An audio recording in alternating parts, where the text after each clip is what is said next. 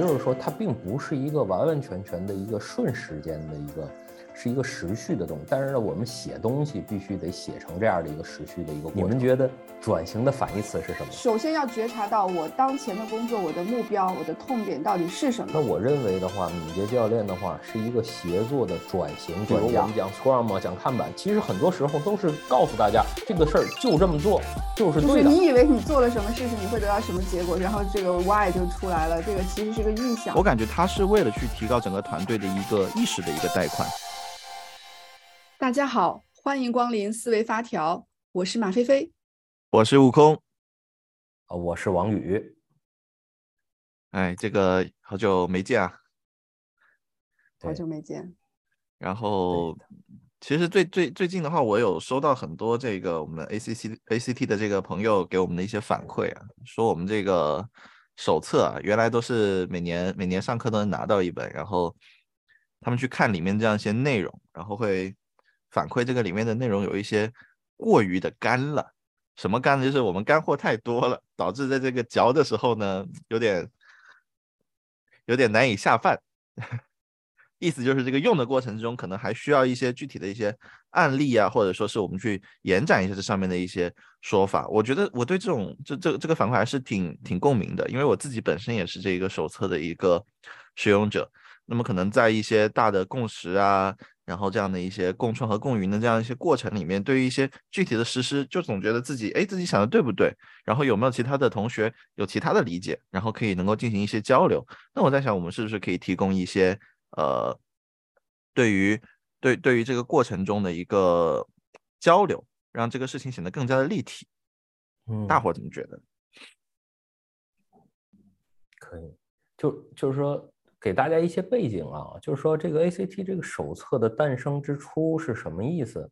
它为什么会诞生这个东西？是因为之前想就是有很多的思路、方法、框架的话，它都是一些原则性的，或者是一些比实践就是更微观层面更高的一个层面的东西。它有可能从逻辑层面的话讲的比较漂亮、比较美丽。但是的话，真正落地的时候的话，一方面它是缺乏这种指导性，就是我到底怎么做，这是第一点。那第二点的话是什么呢？当一旦有这种非常具体的指导的话，我们就会发现，它其实适用性就不高了。它有可能的话，它就呃只能在这个团队的这个时候点时间点用。那 ACT 的手册的话，就是尝试着去。平衡这两个东西，去第一去写，就是回到最具体的一些东西，就告诉你就就这么做，对吧？而且的话，要求的话是很明确的。嗯，第二点的话，就是说它并不太追求，呃，所谓原则上的或者理论上的美丽，因为的话，这些东西在我们做这些事儿的时候的话，有可能的话就会被推翻，很多东西被推翻。也就是我们很高兴的看到这个 ACT 的手册的话，不停的被自己推翻，那这样的话也是我们做这个东西的一个出发点，就是一方面的话就是回到真正能做的事儿，另外的话去能够去能不停的否定自己，能够让大家去做事儿，但这是背景啊。但是真正做出来之后，发现有有意思的现象是什么呢？就是大家的话，确实是就是这个东西能往前做两步，或者做一步，但但人的话 需要更明确的、更多的知识，他才有理由往前做的更多，你知道吗？这也就是说，这也就是为什么刚才的那个悟空说的这个，很多人反馈这这个手册太干了的原因。对，因为他们。缺乏很多的知识，他只是告手册上告诉你这么弄，你也不知道为什么这么弄，对吧？然后这种信息也少，所以的话，我们可以其实是可以聊聊这个话题啊。那我们也知道这个手册是分结构的，我们今天打算重点先聊哪一块结构呢？哦，这个因为整个的手册分成啊，比如价值观、原则、关键的知识点，然后的话是共识、共创、共赢，也就是关系。让团队进化，然后持续改进，呃，几个部分。那因为它这样的话分成了几个 F，那就是 F 一到 F 九。F 是什么呢？F 的话就是我们的这个战术关注点，也就是说，你作为敏捷教练的话，需要关注到在这些关注点。你可以理解，就是我们作为一个顾问或者是一个教练，你的一个关注点应该在什么地方？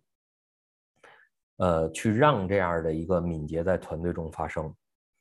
那我们今天的话，其实是可以关注到这个共识，也就是关系这部分的预，就是的一个小的一个 F，叫做 F 一，叫痛点和目标共识。因为这个东西的话，也是很关键的啊，非常非常关键的。对，哎，我觉得也很有意思的话，就是说。话，我想快速的介绍一下这个这个 F 几个 F 的这个怎么的一个结构。每一个战术关注点的话，它都有它的目的、前置检查项、检查项、后置检查项和教练提示这几个部分。那对于 F 一的话的目标的话，就是使实施的过程出师有名，明确目标和目的和目标，避免为了敏捷而实施敏捷。从组织团队的痛点出发，让每个参与人有。都有这个获得感，那这个东西是我们 F 一痛点和目标共识的目的。那我也很好奇，对于你们俩的话，你你们俩怎么理解这个 F 的这个这个目的吧？或者你怎么理？你们俩怎么理解这个目标和痛点共识？好呀，好呀，要我我我我先来讲讲我对这个东西的理解，因为我对这个挺痛的。我在使我在使用这个册子的时候，经常会感觉团队必须得有痛点。原来的话，我会觉得我可以按照团这个手册这样的一个框架去，呃，在团队里面应用一个我认为比较好的一种呃敏捷实施的一个逻辑。后来发现很多的实践它不一定适合这样的一个团队。再后来一段时间反思，我感觉是因为我早期没有跟团队达成这种痛点目标的共识。举个例子，例如说我们想要去做这种主干发布，但你会发现其实程序员并不希望，嗯，持续的每一天在这个主干上去做这样的提交，因为他们觉得这样很痛苦，自己的道自己的代码呢会，呃的这种错误会暴露在大家的这种视野里面，对他可能可能最后有质量，但他并不认为质量是自己的一个痛点，对吧？然后又或者说我们去做每天的一些站会，但实际上他会觉得。太多的开会，或者是太多的写日报、周报的形式，才是他们的这种痛点。所以经常是去自己定义了和假设了一些痛点，然后引领着团队去做这样的一些事情。那么经过这样的一些反思之后呢，就去会去做一些调整。但是调整完之后，又会有新的含糊，就是大家好像觉得节奏改进了，然后有一些什么需求啊、沟通啊、关系也变得融洽了。但是对于这个组织来讲的话，就是做了这个事情，好像。它背后的收益是什么？然后讲不太清楚。当你讲不太清楚这个问题的时候，做这个事情的长期动力就有一点缺乏。所以我会觉得这个痛点目标的共识是一个我也特别想在今天去讨论的一个话题。对的，也想听听菲菲是怎么去理解这个痛点共识的。嗯，首先我我看到这一块儿啊，包括整个结构的话，我最大的感受还是。敏捷教练本身很显然不是仅仅是安装 Scrum 的才就是敏捷教练。对，就我我首先我觉得这个背景我们要我们要先确定。嗯，对于我来讲，我认为敏捷教练你不是到团队去安装 Scrum 的，所以你的目的并不是为了发现大家的早上不开会，看板没人画不移动就是问题。所以回到呃我们整个教练手册里面的。呃，这个最关键的部分就是确定目标是什么这件事儿，我觉得它本身是非常有价值的。嗯，那但但是事实上，在我们遇到的一些就是比较大型组织的问题的话，呃，就像刚才其实悟空也讲到了啊，有时候痛点它可能是自下而上的，但是这个目标是自上而下的，所以它这个之间会有一些。不一定能够匹配到的情况，包括作为敏捷教练来讲，我们应该如何引导团队的关键人去理解到底什么是他们想要做的事情？这个本身其实是比较需要一定的技术含量的。当然，作为一本手册来讲，它不可能把解决复杂问题的所有的手段都列在里面。所以，我们我认为我们在就是在这个手册中，我们能看到的是。最重要的是找到痛点和目标。后面的话，你的所有的这个行动项，你都是围绕你的痛点和目标去开展的。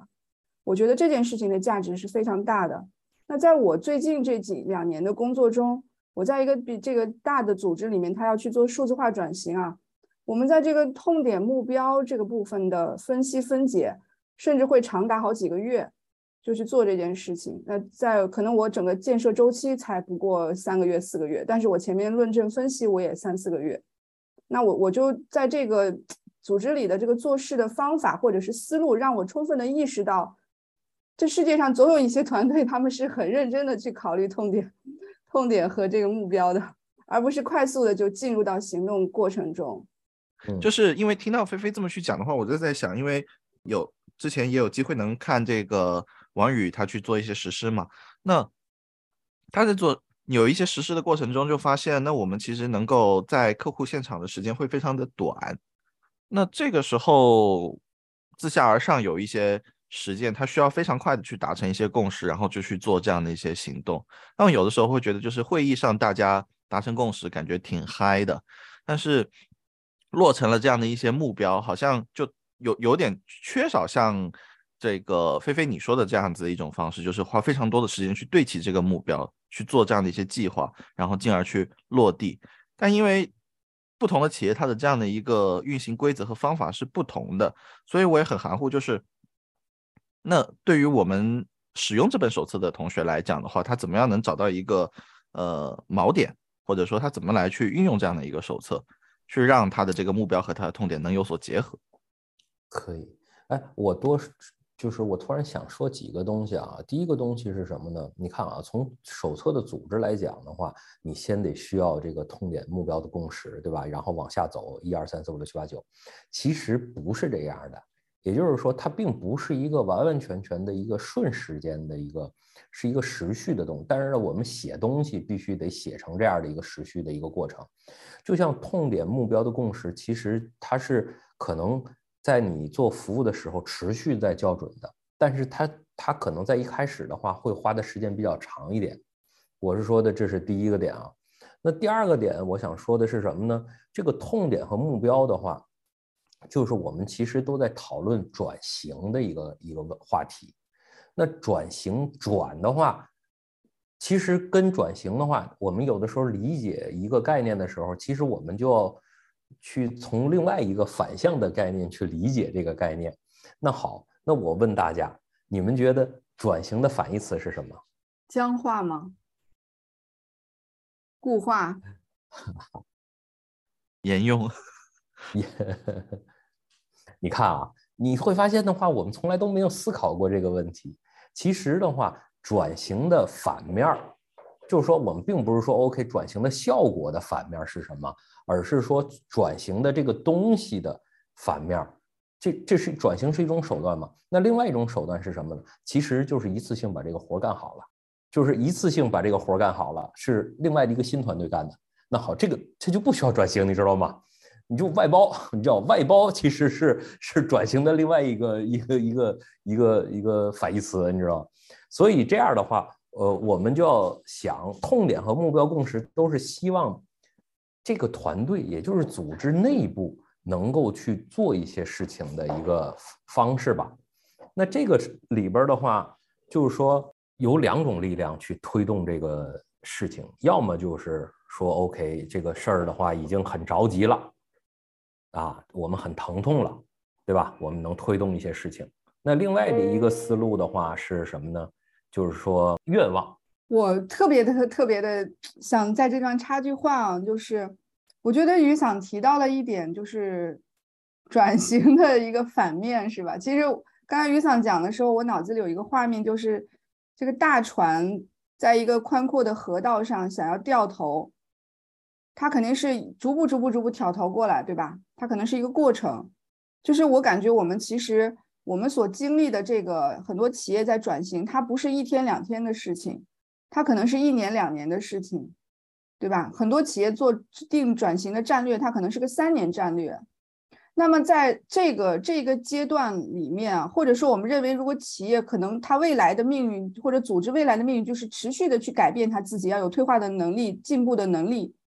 那么在这个过程中，对于组织中的个体，包括说任何人员，你以教练的方式或者身份或者心态去工作的时候，永远要首先要觉察到我当前的工作，我的目标，我的痛点到底是什么。我觉得，如果我们从这个角度来理解的话，那么，教练就不仅仅是到组织里面去搞两个星期，帮你把 Scrum 安装好了，然后就走了。那你 安装 Scrum 如果是两周的话，那你可能定义痛点和目标可能也只有三天的时间，对吗？所以那是个可能是个反模式。那么，在我脑中，就是我觉得它可能是一个，呃，就是作为教练来讲，可能是你始终要觉察到，我们去有意识的去确定。目标，然后去识别准确的识别痛点到底是什么，而且这个东西，我认为它是需要内化在组织中的个人的。你现在我自己的切身感受就是，我在企业里的这个转型的团队里面去工作嘛，那我们这个转转型团队里面的，不管你是架构师，你是程序员，还是你是一个产品经理，都要求大家有定义目标和痛点的，呃，识别痛点、定义目标的能力。对吧？比如说你做一个系统架构图，这个系统架构是有变化的，那你为什么要变？你肯定是来自于有一个问题要解决，那这个问题一定要来自于一个业务价值，对吗？所以基本上我们现在在讨论的这个教练手册里面的敏捷教练手册里面的这个痛点目标共识，它会是一个常态的一个工作模式。对的，也就是说这种常态模式的话，关键点的话就是在于敏捷教练到底是一个什么专家。那我认为的话，敏捷教练的话是一个协作的转型专家。那这种协作的转型专家的话，就得需要有持续让大家的话改变的这种能力。那改变的能力源自哪儿呢？就源自于痛点和目标的这种共识。那这个东西就很重要，很重要，很重要。因为如果，但是另外的与与与这个东西相对应的话，是很多人就希望知道啊，这个事儿到底怎么干就对了嘛。怎么干对了，对吧？就比如我们讲 Scrum 讲看板，其实很多时候都是告诉大家这个事儿就这么做就是对的，对吧？但是你要知道，转型的话，不光可能是要知道怎么做所谓的正确啊，但另外的话，你得走到每一个个体、组织、单位的这样的一个里边去催化他们的变化。那这个地方的话，所以痛点和共识就是重要啦。你看，讲了半天的话，为啥重要？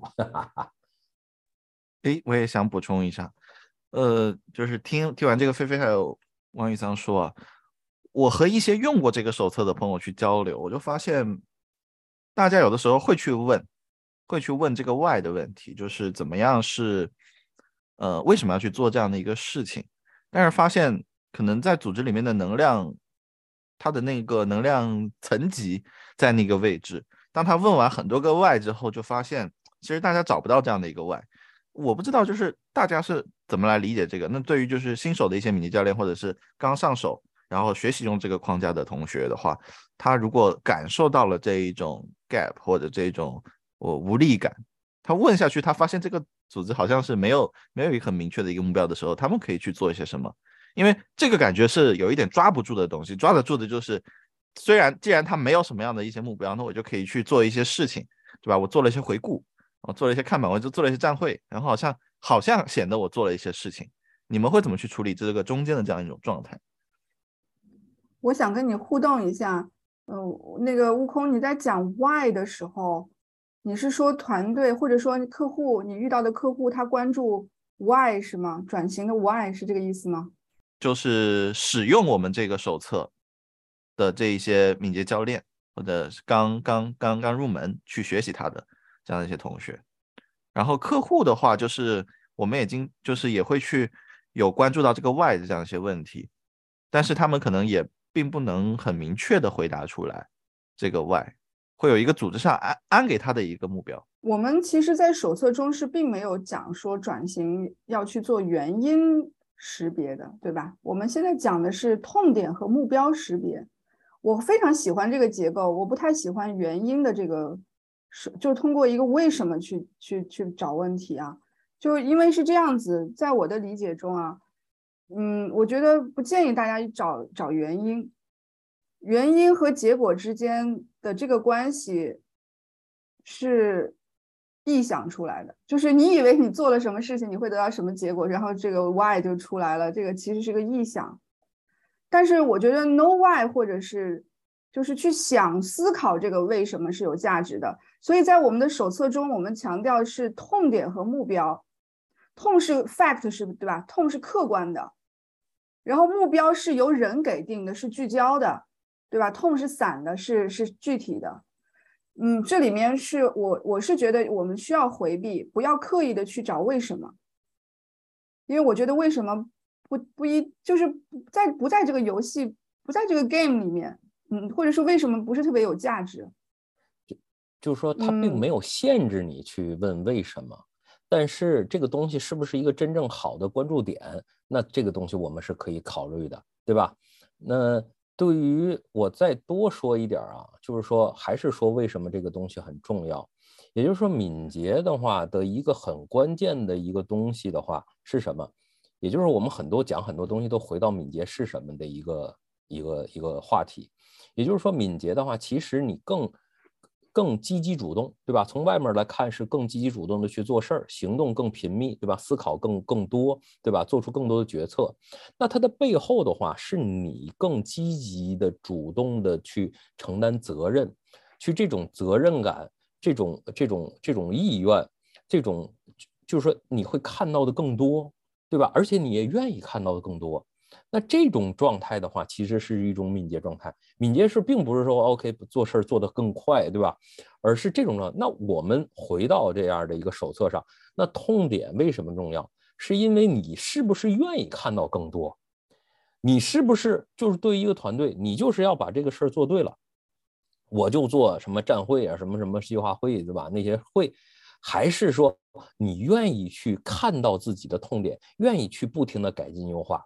那真正的敏捷的话，并不是说你用了所谓的这些框架了，或者是你用了这套系统了，你用了某些工具了，你就敏捷了，不是这样。而且恰恰是你用了这些东西，反而使你更不敏捷。所以说，为什么我非常坚持的在这种目标和痛点共识很重要的，是因为如果客户，当然了，像马飞飞的那个说的那个例子来讲的话，他们花了很长时间去讨论目标。和和和痛点，这很好，但有些公司的话，他他没有这么多时间嘛，那咱们就很快的去讨论一下，对吧？很快的讨论完了之后，咱们往前走一步。那那如果大家感觉不太对的话，或者是有些调整的话，那我们再同同步一下。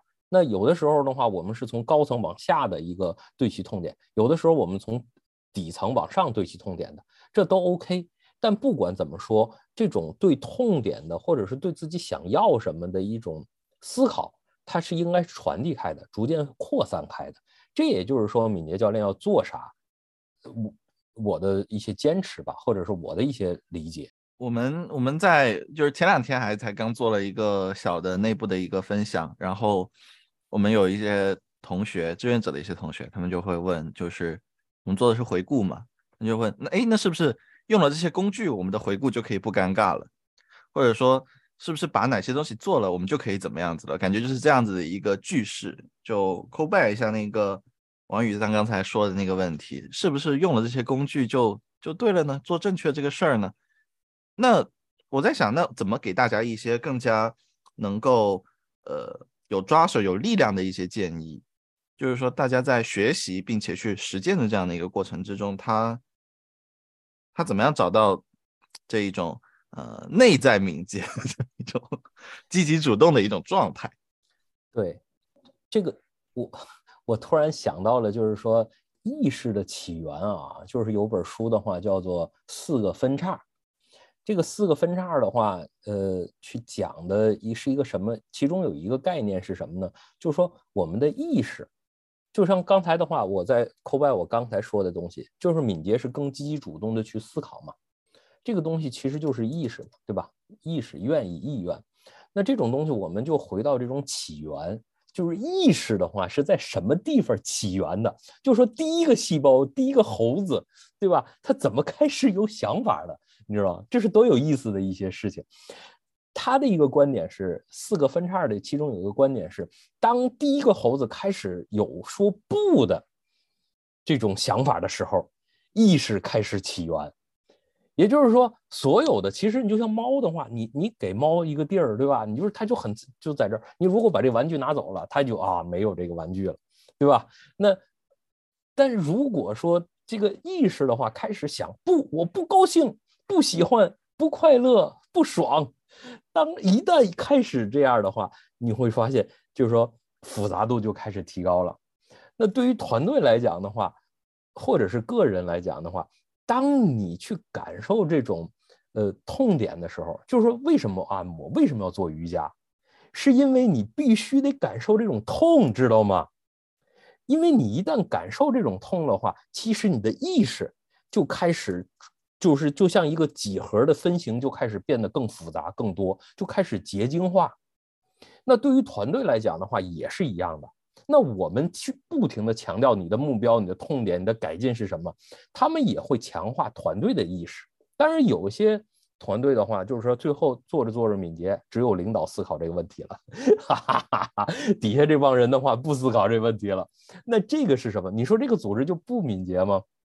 也不一定，但是我觉得是很悲哀的一种现象。哈哈哈哈怎么样？刚才讲了跑题跑了一下，所以所以经常就是大家去嗯去去安装也好，或者去使用去体体验这个早期疼痛的过程，就会有一些共有的一些现象。例如说，这样会感觉就是 leader 一个人在去引导或者去去讲一些东西，对吧？然后回顾上面好像也只有自己在去。想一些事情，然后让大家去提出提出一些具体的问题，大家也不想提，然后看到一些具体的问题，又会觉得就是说，嗯，现在特别忙，工期特别紧，这样要求高，需求又多，还是不想改的这样的一种状态。我来抢个麦啊，就是在刚才咱们这一段探讨中，我也在发散，我就在想，嗯，那么组织需要敏捷教练做什么？就是比如说，我们觉得目标痛点这个东西，它其实是跟这个团队或者是客户自身的呃一些工作意识和工作的一个内容有关啊。那敏捷教练又在做什么？嗯，当然也也可能是有点跑题啊。呃，我我基本上在想的是说，我自己现在在组织中就会遇到一些困难，比如说我可能会呃已经了解敏捷很多年了。然后我就呃会在组织里面去刻意的去呃要求大家不断的去思考，我们到底是为什么要这样做？我们的这个目标，我们的这个痛点是什么？不光是我们在组织运作上的，是我们在制作我们制作我们自己的产品的时候，我们也在不停的去想这个事情啊。所以我可以可以认为说，由于我们用了敏捷的手段在组织里实施。让我们组织中的每一个交付件、每一个结果，它都是带有目标痛、目标和痛点的这个基因在里面的，而不是无意识的在这个组织里面去制造一个软件产品出来。那我我讲的是什么事情？就是说，我们可能会看到一些团队，他们也定义目标和那个痛点去改进，也也搞看板，也做站会，对吧？但是，但是他制造的产品。跟他的这个组织的形式是两件事儿，所以我觉得有的时候我们要考虑的是，作为敏捷教练来来看，你把这个关对于共识中的这个 F 一点的痛点目标共识这个点做到位，那么整个组织会呈现出一种对于目标和痛点的关注，导致它的所有的结果，如果它是个软件团队，那它如或者是它是一个产品团队。那它的结果应该也是带有这个基因的，所以这个东西，我觉得回来再看雨伞前面问的这个转型是什么？转型可能就是一段病毒，是吧？这个病毒是个敏捷病毒，它把大家都全部都感染了。我们后面我们的所有的行为，我们做的所有的结果，它都是带有这个敏捷的这个里面的基因在里面的。我我在想啊，我说那么反过来讲，那敏捷教练作为作为。呃，一个组织中的一个特殊角色，他在做什么？我觉得他做的就是他要提示组织，你们始终要在这个共识阶段，你们要关注哪些事情？他要观察这个组织有没有在关注这件事情。我觉得这个是非常有价值的。那为什么我有这个感受呢？是因为我自己现在我做产品经理的话，我我我如果关注产品本身，我就不可能再有带宽去关注我们是不是在一个敏捷模式下工作，我们是不是带有这个基因去工作这件事，它是会打架的。所以我非常需要组织中至少还有一个人，他有这个 sense，我们就可以打个配合。我关注事儿的时候，他来关注一下我们做事儿的这个呃这个手段，或者是他关注事儿的时候，我来关注手段。有一个互相互相配合的这么一个状态，我就会觉得特别的舒适啊。所以我感觉组织是非常需要敏捷 敏捷教练。我自己虽然也做敏捷教练，但是我自己做产品经理，我就做不了敏捷教练。嗯，自己也打架。嗯，敏捷教练还是在在起码 ACT 的定义的话，它是一个兼职的岗位嘛，它并不是一个，就是你得有这种状态，你你你能够让这种思考。这种敏捷性，呃，去能够在公司生根发芽，就像马飞飞说的这种传递开，这个是很重要的。呃，而且的话，我们认为的话，就是敏捷教练的话，每一个未来的管理者的话，都应该有敏捷教练的这样的一个呃思思想，就是或者是一些基本的这些呃能力吧。所以是，呃，是这样的。另外的话，回到马飞飞刚才说的这个，呃，关注事儿还是关注这些影响，有可能是因为一些优先级太高了，或者是压力比较大的原因的话，使得就是说，因为有些习惯的话，已经没让你变成一种习惯嘛，就是这种变成了一种肌肉反应，对吧？拿起杠铃的话，就就就就举，对吧？所以的话，就是很多东西压力一来的话，很多东西有些变形，这个是理解的，但是。你只要保证你时时刻刻坐在呃最高优先级的事情上，这个团队这个组织哪个优先级的是最高优先级的，对吧？并且积极主动的去做这件事儿。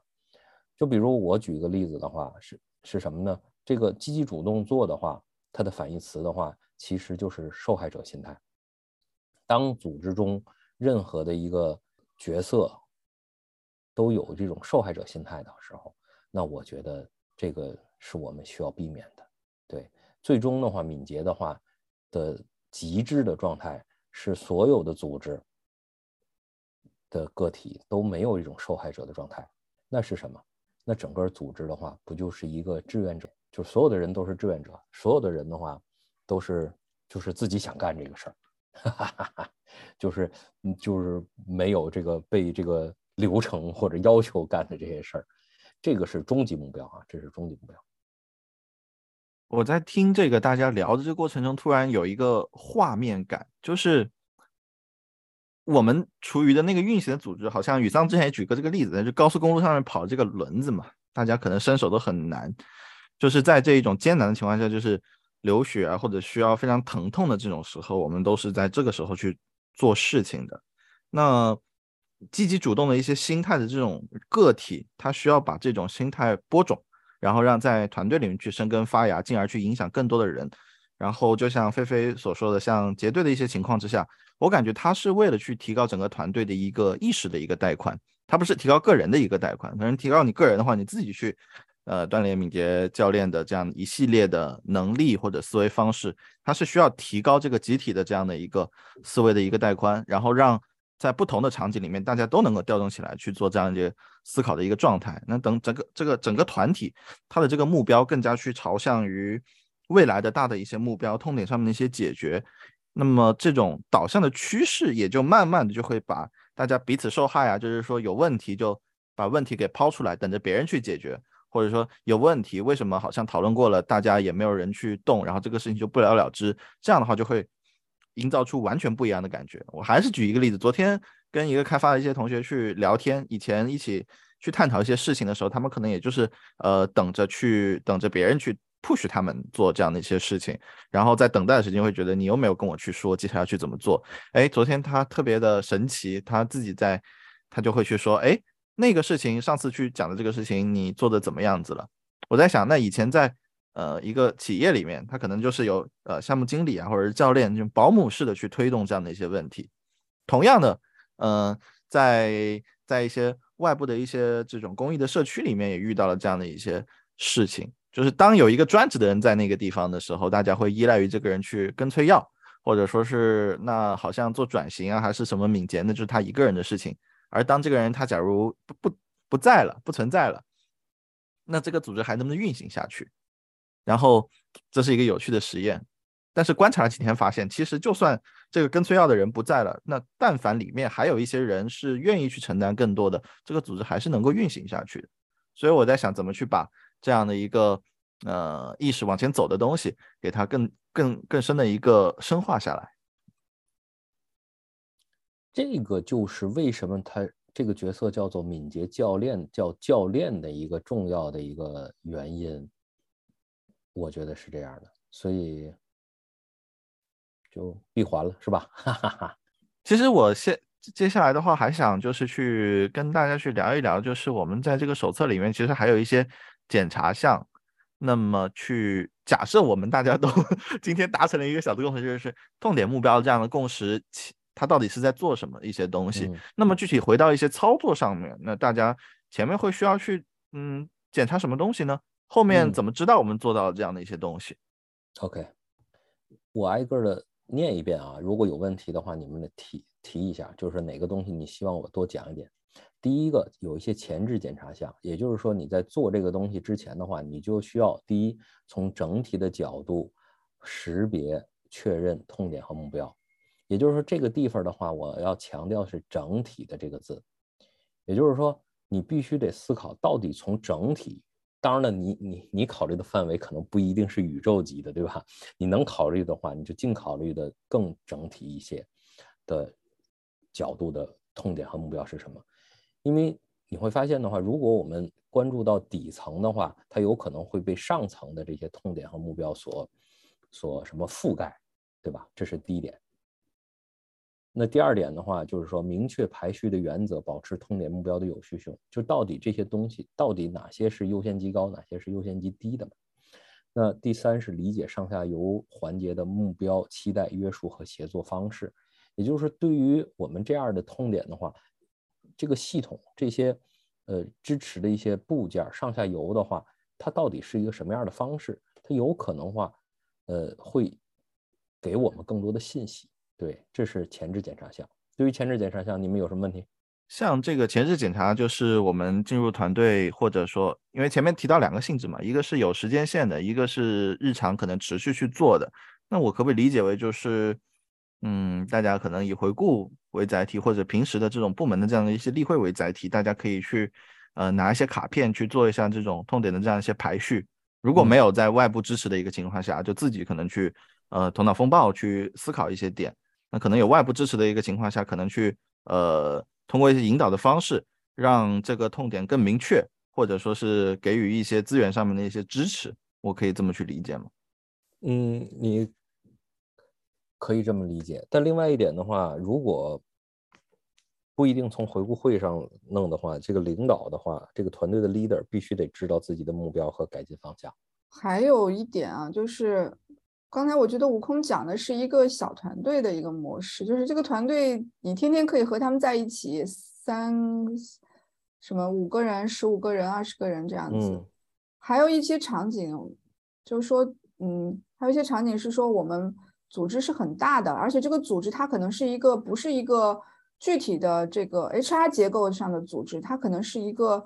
呃，一个一一个形式，这个形式它是一个矩阵式的啊，说说难听点叫矩阵式，它在它是渗透在一个活动中的，有不同岗位的人组成的组织。在这种情况下，我们要去做，呃，帮团队去做改进的时候，你是很难找到一个一个物理上的空间，大家都在那里，你可以跟他们一起开会，你可以帮他们去改进。这个，他他有的时候他是有遇到会会遇到困难的，所以我反过来看，我觉得前置检查项的本质的目标。或者前置检查项这一段提示我们，作为教练来讲，作为教练的心态来工作的时候，我们始终对于一个是系统，对吧？你第一段是第一句话是关于系统级的去理解，第二句话是关于排序嘛，第三个是我们去 check 这个整体结构上，它是不是呃维各个维度上啊，比如目标、期待、约束、协作方式，这个维度上是否都有这个具体的就覆盖到。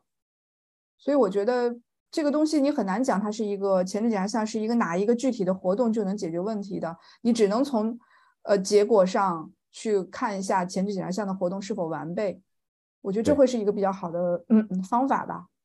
对的，这也就是说，很多东西的话，嗯，在 ACT 里的这些 fact 这些关注点的话，其实都很强调前置检查项，就是你提前把这个事儿关注做到位了，其实你不需要在这个过程中花什么精力。就比如检查项的话，这里的内容就是，哎，与相关的人员达成一致，对吧？把痛点、目标、共识与相关人员达成一致，对痛点呢或目标进行结构化管理。形成一个动态有序的清单，对于高级管理者、业务人员团队在一起明确要改进的痛点、要达成的目标的最终内容。那这就是再次的确认嘛？你可以理解检查项的话，更像是一个确认的过程。那前置检查项就是把这些确认的内容都提前都准备好，你别好嘛，开一个会，或者是所谓的开一个会啊，然后你再花时间的话，去去把这些呃，去在大家让大家再产生内容，这就不好了。那后置检查项的话，就是说我们去可视化，把这个东西假设分歧和实验的内容结构化、痛点、目标得到确认，就等于是再给大家发一下确认。对，大概就是这些内容。对于这俩检查项和后置检查项，你们俩有问题吗？哎，我可不可以这么来理解？简单来说，前置检查项是做会前的准备的，你准备的越到位，中间的这个曲折就越少，而检查项嗯就是你这个会议输出的一个 checklist。你做到没有？然后输出这个有没有？最后后置检还想可能就是你做完这件事情，一周来看，两周来看，这个事情是不是如你的假设一样，对吧？对，就是大概这三步。其实我感觉像一个开会的一个呃一个一一一个三一一个步骤。你可以这么可以这么，你可以就这么用。对，嗯，所以完就是不嗯止开会，嗯，会只是一种手段，有些事情很复杂，不是一个会两个会能解决得了的情况下，它依然是这个结构，它依然是这个嗯结构。所以我我我很想，我稍微稍稍微再问一个问题，就是例如说，你像你们这种矩阵式的团队，或者是多地远程这样一种团队，它就不在一个物理空间，而且你可能在呃能力上面、职能上面也不一定能够呃直接的能够去联系到。那大家有没有什么好的一些呃思路，能够提供给我们就是手册的一些阅读者？都不是说开不开会的问题，是我为什么做三四个月去做前面的这个痛点目标识别？因为在痛点目标识别中，你要有相关的主题，把相关的人聚拢到一起去，然后再去层层的去堆叠，最后形成这个共识和目标。它不有有些东西是没办法开会，因为这些人不相关，你不能把他们拉到一起开会。就是你看，我从系统的角度看，做一件事儿，如果是流程类的事情，那是流程相关的这个角色要去参与的；如果是实施上的工具角度的，我是工具角度的人去参与的。所以它不是一个会，它是一个，它就是一个阶段。我认为是个阶段。这个阶段中，呃，它需要三个，就是你就需要前置、后置，还有中间的这个里面的东西，是吧？就比如说我作为教练来讲，我进团队了，我我所在的这个组织几千个人，你你能很快的找到人开会就把痛点和目标说清楚吗？嗯嗯嗯，应该都不行的，他们都要分头做很多提前的调研调查，我们再多次的去迭代，有点像什么呢？我我这两天在看那个 Chat GPT，它的那个，它的它的那个，它怎么去做语言分析，对吧？它语言分析它是逐段的去回溯，到底我这一段要干什么，再去跟全文不断堆叠上来的这个回溯的意义再进行比较，它是一个比较的过程，最终得到痛点和目标。但是当然，我作为教练来讲，我要始终去关注这个痛点和目标到底有没有在系统化的这个角度里面去被识别出来。对，这这也就是说，你可以理解的话，就是说，我们这些 F 一到 F 九的话，其实是一个量子的堆叠的，就是同时在考虑的东西。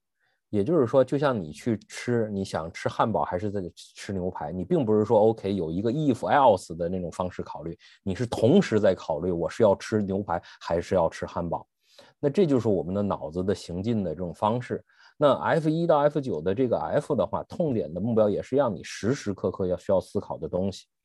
对你如果有这样的一个过程，去把它的话根据检查项的话达成这样的一个列表是 OK 的，但是你要知道它随时可能要调整。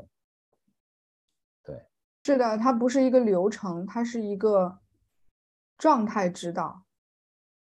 它不是一个流程。对的，对。所以其实我觉得这一块的话，我们还是有一直在反复强调，就是对于很多要关注的一些点，它是一个阶段或者是一个状态。这个状态里面可能分成了一些步骤，你可以装会议，你可以装访谈，对吧？你可以去沟通，你可以用问卷，你可以有非常多的这样的一些形式，但是你要确保把这些原则能够覆盖的掉。因为我们手册它会有一些非常具体的用户，那么这些呃新呃刚入门的一些用户的话，他可能。他的组织对他也没有这种完整的这种约束，或者一些方法上面的指导，例如说，呃，我就是会做多少个月的这一种排期。那我想知道，就是那我们这种小白的用户，他的这种上下文也特别不一致的一个情况之下，呃，他们去用这个手册的时候，他怎么知道？我也这个问题也不能是他怎么知道他用对了，就他怎么去用，他用不错。你你就你就开个会吧。简单来说，你就开个会，你就说，哎，我们需要明确一下我们的痛点和目标，然后把相关的人拉一下，对吧？你如果能一下子通过一个会实现这目标就可以，对吧？如果大家达成了一些目标痛点的一个东西，你再发大发发给大家，你就说，哎，这是我们达成共识的这个痛点，嗯，大家确认一下。那因为这些痛点，所以我们要做这些事儿，对吧？就完了。OK，那我再多说一啊，多说一个教练提示，去，因为我们这节目时间也差不多了。也就是说，在进化的阶段的不同的话，痛点也不同。